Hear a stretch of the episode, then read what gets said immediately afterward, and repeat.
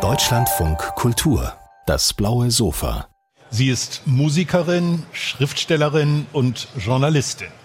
Große Aufmerksamkeit hat sie mit ihrem Roman Als ich mit Hitler Schnapskirschen aß gefunden, der 2017 erschienen ist und für den sie mit dem Anna Segers Preis und dem Deutschen Jugendliteraturpreis neben anderen ausgezeichnet worden ist. Nun hat sie einen Band mit Essays aus den letzten Jahren vorgelegt, über den wir heute sprechen wollen. Herzlich willkommen, Manja Prekels. Hallo. Sie sind in Zedenik geboren und aufgewachsen, machen auch daraus kein Geheimnis. Im Gegenteil, das spielt eine große Rolle in Ihren fiktionalen und auch weniger fiktionalen Texten und haben einige Jahre nach dem Fall der Mauer als Lokalreporterin in Brandenburg gearbeitet. Die Texte in diesem Band haben Sie aus verschiedenen Anlässen heraus geschrieben, nun auch überarbeitet und ergänzt. Trotzdem möchte ich gerne fragen, machen Sie einen Unterschied zwischen journalistischen Texten und Texten, die Sie als Schriftstellerin schreiben? Oder haben Sie inzwischen einen Prekels-Sound gefunden? Ich hoffe sehr, dass ich den gefunden habe. Auf jeden Fall äh, spüre ich dem nach. Die Form des literarischen Essays äh, äh wird zunehmend eine, äh, die ich mir erschreibe. Also wo ich einen, einen eigenen Tonfall bekomme. Äh, ich habe das gemerkt beim Überarbeiten und wäre sehr froh, wenn es dahin zielte. Also ich habe versucht, darüber genauer nachzudenken mhm. und manchen Texten merkt man an, dass sie einen Anlass haben und mhm. dann auch äh, erklärenden Charakter in einigen Passagen und manche sind fast wie Gedichte. Mhm. Ja, das ist schon toll. Ja, es gibt ein großes Thema in Ihrem Schreiben, ähm, die, der, der zeitliche äh, Mittelpunkt des Koordinatensystems ist schon der Fall der Mauer. Ja. Und vor allem spüren Sie äh, in Brandenburg, bei den Dingen, die in Berlin spielen, ist es anders, aber bei den äh, Texten, die sich mit Erlebnissen in Brandenburg beschäftigen, spielt der Rechtsradikalismus eine, eine große Rolle. Ähm, wie entsteht das eine durch das andere? Ähm, ich glaube, also ein massiver Schreibimpuls oder der Schreibimpuls überhaupt war für mich ja ein autobiografisches Erlebnis, also das ja auch die Basis war dann für meinen äh, Roman, als ich mit Hitler Schnapskirschen aß. Ich habe erlebt äh, den gewaltsamen Umbruch der 90er Jahre, in dem eben eine nicht nur eine soziale Katastrophe stattfand, sondern einherging mit einer Welle massiver Gewalt auf den Straßen. Ja, rassistische Gewalt, Gewalt gegen Andersdenkende. Äh, und äh, die Folgen sehen wir ja bis heute. Heute gibt es einen parlamentarischen Arm, äh, den diese Bewegung gefunden hat in der AfD. Zum Teil dieselben Protagonisten. Äh, und selbstverständlich hat das mein Bild und meine Wahrne Weltwahrnehmung geprägt.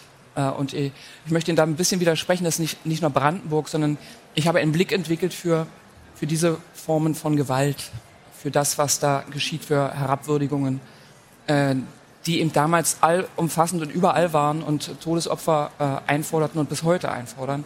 Und das bleibt natürlich ein Lebensthema. Das ist ein, und ich versuche auch ein Stück weit, hoffentlich äh, schaffe ich das äh, bei den Leserinnen und Lesern auch ein Gefühl dafür zu entwickeln, genauer hinzuschauen, den Blick in diese Richtung zu schärfen, denn das, was geschieht, das können alle sehen.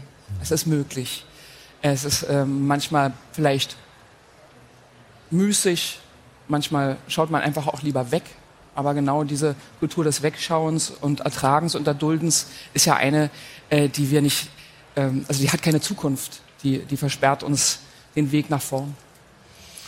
Das gehört zu den äh, wirklich tollen Erlebnissen des Staunens und des äh, eifrigen Nickens, die ich bei der Lektüre Ihrer Essays gehabt habe, dass Sie diesen unterschiedlichen Formen von Gewalt nachspüren. Mhm. Ähm, also zwar auch die elementare physische Gewalt spielt eine Rolle und vielleicht ist sie auch ein Ausgangspunkt, das weiß ich gar nicht so genau, aber sie ist auf jeden Fall nicht die einzige Form von Gewalt. Wie, wie wirkt sich diese, dieser Clash aus?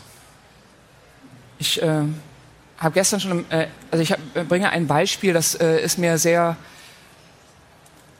und in den Tagen des Krieges, in denen wir leben, ja, also wo ja einfach mal äh, die Gewalt äh, zu der Zeit, als ich das Buch begonnen habe zusammenzustellen, war das nicht absehbar. Also dass wir das erleben, äh, eine Zäsur für unser aller Leben. Ja. Äh, es geht noch ganz viel kleiner los. Ich erinnere mich an eine m, Straßenbahnfahrt in Odessa und die schönen Odessiter, diese schönen Menschen, die denen man ihre Armut ansah. Ähm, man sieht die geflickten Hosen, aber trotzdem wird das mit einer großen Grandezza getragen und mit einer Würde und Freundlichkeit äh, einander gegenüber und ich saß ganz beglückt in dieser Straßenbahn und die äh, fuhr nach Arkadien, das ist ein Strand am, am Stadtrand von Odessa. Und ein Mensch stieg ein und der war offensichtlich schwer alkoholkrank äh, und es ging ihm sehr, sehr schlecht. Also ich, also ich war entsetzt und man sah förmlich, dass da jemand vor unseren Augen stirbt. Und die Menschen, diese schönen und stolzen Menschen, saßen dort und haben durch ihn hinweggeblickt. Und das ist eine Metapher für das, was wir einander antun. Denn das macht ja auch was mit uns. Auch der Flaschensammler, der gezwungen ist, ein älterer Mensch, der gezwungen ist, seine Rente irgendwie aufzubessern, indem er äh, im, ja, im, im Schatten der, der Dunkelheit äh, irgendwie versucht, anonym seine Rente aufzubessern. Das ist Gewalt. Das äh, können wir nicht zulassen, aber wir lassen es jeden Tag zu. Und äh, also um diese, um diese Dinge kreisen meine, meine Überlegungen und meine Beobachtungen. Äh, und äh, in diese Richtung zielt auch jedes Plädoyer letztlich ähm, meiner Texte, da genauer hinzuschauen. Wir können viel tun für und miteinander. Das ist gar nicht so schwer, glaube ich. Diese, äh, diese Urerlebnis ist ja ein zu großes Wort, aber dieses zentrale Erlebnis, auf das Sie auch häufiger wieder zurückkommen, man merkt Ihnen an, dass Sie daran immer noch arbeiten, mhm. ja, dass das also Ihren Blick prägt, Ihr Leben prägt. Und das hat etwas zu tun mit äh, auch der Möglichkeit von Gewalt, gar nicht unbedingt der, der unmittelbar ständig stattfinden, mhm. sondern der Möglichkeit. Und es hat aber auch etwas zu tun mit der äh, Verharmlosung mhm. aller anderen, die mhm. vielleicht nicht unmittelbar betroffen mhm. wären, also Eltern und auch äh, alle, alle Strukturen. Mhm. Ähm, ist das spezifisch, dass mögliche Täter in dieser Weise schon im Voraus entschuldet werden und entschuldet bleiben? Es kommt auf die Täter an, ja, äh, und äh, da sind wir ganz schnell auch bei so Familien- und Blutsbanden, ja.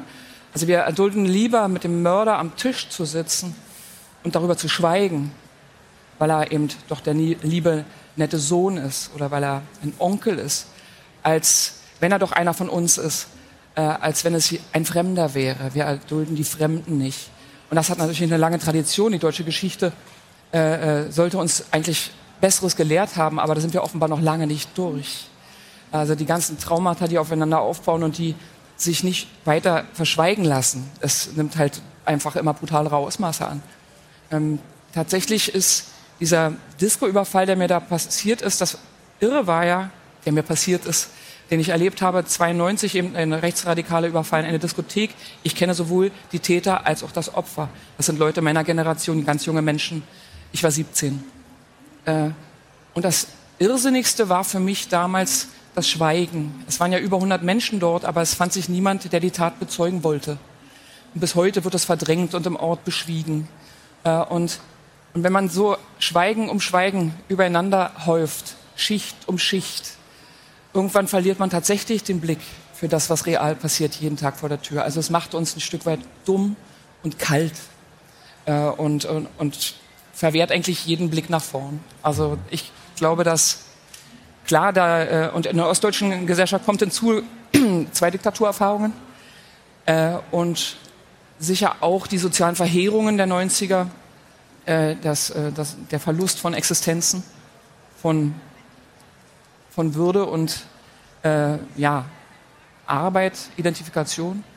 Ähm, all das, ja, dagegen geht es anzusprechen, sich miteinander zu unterhalten. Und achten Sie mal drauf, ich meine, wir kennen das alle bei Familiengeburtstagen, gerade die heiklen Themen, darüber redet ja niemand. Äh, äh, und das hat einfach eine furchtbare Tradition in diesem Land und das muss aufhören. Fühlen Sie sich da allein oder gibt es Verbündete, die auch das Schweigen brechen? Oh, ich äh, möchte ein Hohelied singen auf all die großartigen Leute, die sich überall ähm, gegen alle Widerstände und mit großem persönlichen Einsatz und mit großem Mut und großem Risiko, persönlichem Risiko einsetzen. Ja, also und die, die, die Dinge tun, äh, dagegen angehen und das einfach nicht hinnehmen. Ja, äh, durch alle Altersgruppen, durch alle Berufsgruppen. Ja, also Lehrer sein in einer entleerten äh, Gegend, äh, wo äh, wo kaum Geld da ist für Bildung. Ja? Also äh, die, die kaputten Infrastrukturen, ja? die weggesparten äh, Möglichkeiten des Miteinanders. Ja? Es gibt kaum öffentliche Orte, an denen sich Leute friedlich miteinander austauschen können. Äh, kaum Kulturorte, das alles gibt es nicht. Und da sind aber Einzelne und sagen, dann müssen wir es schaffen. Und das sehe ich überall. Es entsteht überall kleine zarte Pflänzchen, die zum Teil schon recht ausgewachsen sind jetzt über die letzten 30 Jahre, wenn ich von Ostdeutschland spreche. Aber äh, ja auch in den westdeutschen Provinzen, wo es zum Teil ja gar nicht anders aussieht. Äh, und was diese Leute machen und dass sie so wenig gesehen und gewürdigt werden äh, und viele Jahre ja fast als Nestbeschmutzer und äh, mit äh, dubiosen Vorwürfen konfrontiert, ja eigentlich noch gegen Widerstände von, von offizieller Seite ankämpfen mussten. Das ist der eigentliche Skandal. Ist das Problem im Kern so etwas wie, ähm, sagen wir mal, auch die Beschränktheit und Beschränkung in der Provinz? Ähm, oder was kommt dazu? Ich habe beim Lesen, Sie sind dann auch äh, in Osteuropa unterwegs, mhm. habe mich dann immer gefragt, wieso ist das da eigentlich anders? Wieso ist das in Polen und Russland anders? Der Nationalismus ist vielleicht ähnlich mhm. und auch dieses ähm, dieses äh, Berserkerhafte im Nationalismus, mhm. was immer sowas von auf der Brust trommeln hat. Aber trotzdem hat diese rechte Subkultur, die sie aufspüren in der ostdeutschen Provinz, die sie ähm, nachzeichnen, äh, sich da so nicht entwickelt. Wie kommt das? Da muss ich Ihnen leider widersprechen und ich fürchte, das gilt auch nicht nur für Osteuropa. Ich glaube, also wenn es eine äh, Wiedervereinigung in Deutschland gegeben hat, im Wortsinne, dann sicher die zwischen äh, Nazis und Rechtsoffenen äh, aller Couleur und äh, aller Altersgruppen. Und das ist aber eine Bewegung, die inzwischen weltweit vernetzt ist, sehr gut vernetzt ist. Äh, also ich bin sehr viel äh, in Schulen unterwegs und äh, in eigentlich allen Provinzen, wenn man so will. Äh, Thüringen war über Jahrzehnte äh, ein, ein Hort von rechtsradikalen Konzerten. Äh, da sind Bands aus aller Welt aufgetreten. Also die Vernetzung ist brutal gut und die, äh, und die Szenerien ähneln sich sehr. Also da würde ich Ihnen wirklich widersprechen. Mhm. Immer wieder gehen Sie in diese Situation zurück, als Jugendliche äh, ausgesetzt zu sein, mhm. dem Wegbrechen mhm. ähm, der sozialistischen Strukturen. Ähm, Sie erzählen, dass Sie als junge Journalistin kaum ausgebildet als ersten, als erstes den Auftrag bekommen, ähm, die Jugendzentren mal äh, alle im, im Berichterstattungsgebiet anzugucken, mhm. die mehr oder weniger äh, alle vor dem Ausstehen, weil mhm. dafür gar keine Finanzierung vorgesehen ja. ist. Und Sie fassen in einem äh, Ihrer Essays die Alternativen zusammen als ähm, Wegziehen oder Untergang. ähm, ist das im Grunde die Bilanz, die man ziehen muss? Sind alle diejenigen, die ernsthaft darunter leiden, gegangen? Ähm, nicht nur diejenigen, die ernsthaft darunter leiden, äh, zum Teil, also es gibt ja einen unfassbaren Menschenverlust. Also fast 30 Jahre lang, ich glaube seit zwei Jahren gibt es eine leichte Umkehr der Zahlen, gibt es mehr Zuzug wieder als Wegzug, aber alle jungen Leute, die was wollen, die offen sind äh, äh und die, die eine gute Ausbildung wollen, äh, die sind jetzt zum Teil auch gezwungen wegzugehen. Äh, und diese Menschenflucht, ich meine, die, die sind ja da, das sind auch Ostdeutsche, die leben äh, in Westdeutschland, äh, irgendwo in Europa äh, und machen da großartige Dinge. Äh, also dieser Verlust ist nicht so einfach zu kompensieren, das muss man sagen. Und diejenigen, die sich aber dann bewusst entscheiden, zu, zu bleiben oder zurückzukehren und vor Ort was auf die Beine zu stellen, ja, die sind tatsächlich ganz oft, äh, stehen die an der Frage Abgrund oder, äh, oder weggehen. Aber es verändert sich. Auch da werden die Vernetzungen besser. Auch da gibt es inzwischen zunehmend auch eine Anerkennung und ein Bewusstsein vor Ort, wie wichtig diese Leute sind. Aber es ist tatsächlich ein ermüdender Prozess, weil man immer gegen die Windmühlen kämpfen muss und in Gegenden eben, in denen es, denen es an so viel mangelt. Ganz klar. Sie spüren häufiger der Dimension von Angst nach und auch dem Verhältnis von Angst und Hass. Mhm. Wie hängen die zusammen? Der Hass ernährt sich von der Angst, will mir scheinen. Also es gibt ja auch Angstlust. Äh, also die, was machen jetzt gerade die Rechten auf den Montagsdemos? Äh, äh, sie, äh, Angst ist ihre Währung. Sie sammeln die Ängstlichen ein und versuchen sie äh, unter ihrem Banner zu vereinen, was zum Glück nicht nur in Teilen klappt und nicht in der Form, äh, äh, die, die mich jetzt noch mehr erschrecken würde als das, was eh schon passiert.